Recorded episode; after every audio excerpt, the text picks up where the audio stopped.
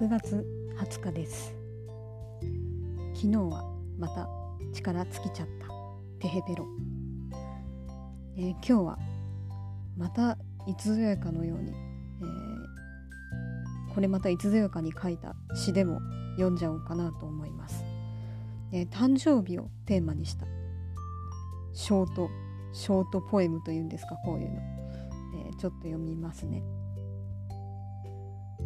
何十何年か前のこの日本を開くようにいやきっと声にならない声に言葉にならない思いに包まれてあなたは生まれたのでしょう。どんな子供だったのかな？やんちゃ坊主だったのかな？おとなしい子だったのかな？興味は尽きないけれどともかく。太陽の周りをそれから行く回りあなたはいつだか私と周波数があって私の辞書にない世界の物語を語ってくれるようになった。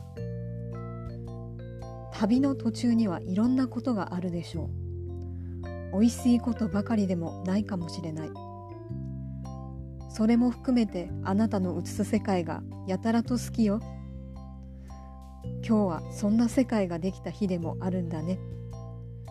おめでとう。あなたという存在に。という詩でしたね。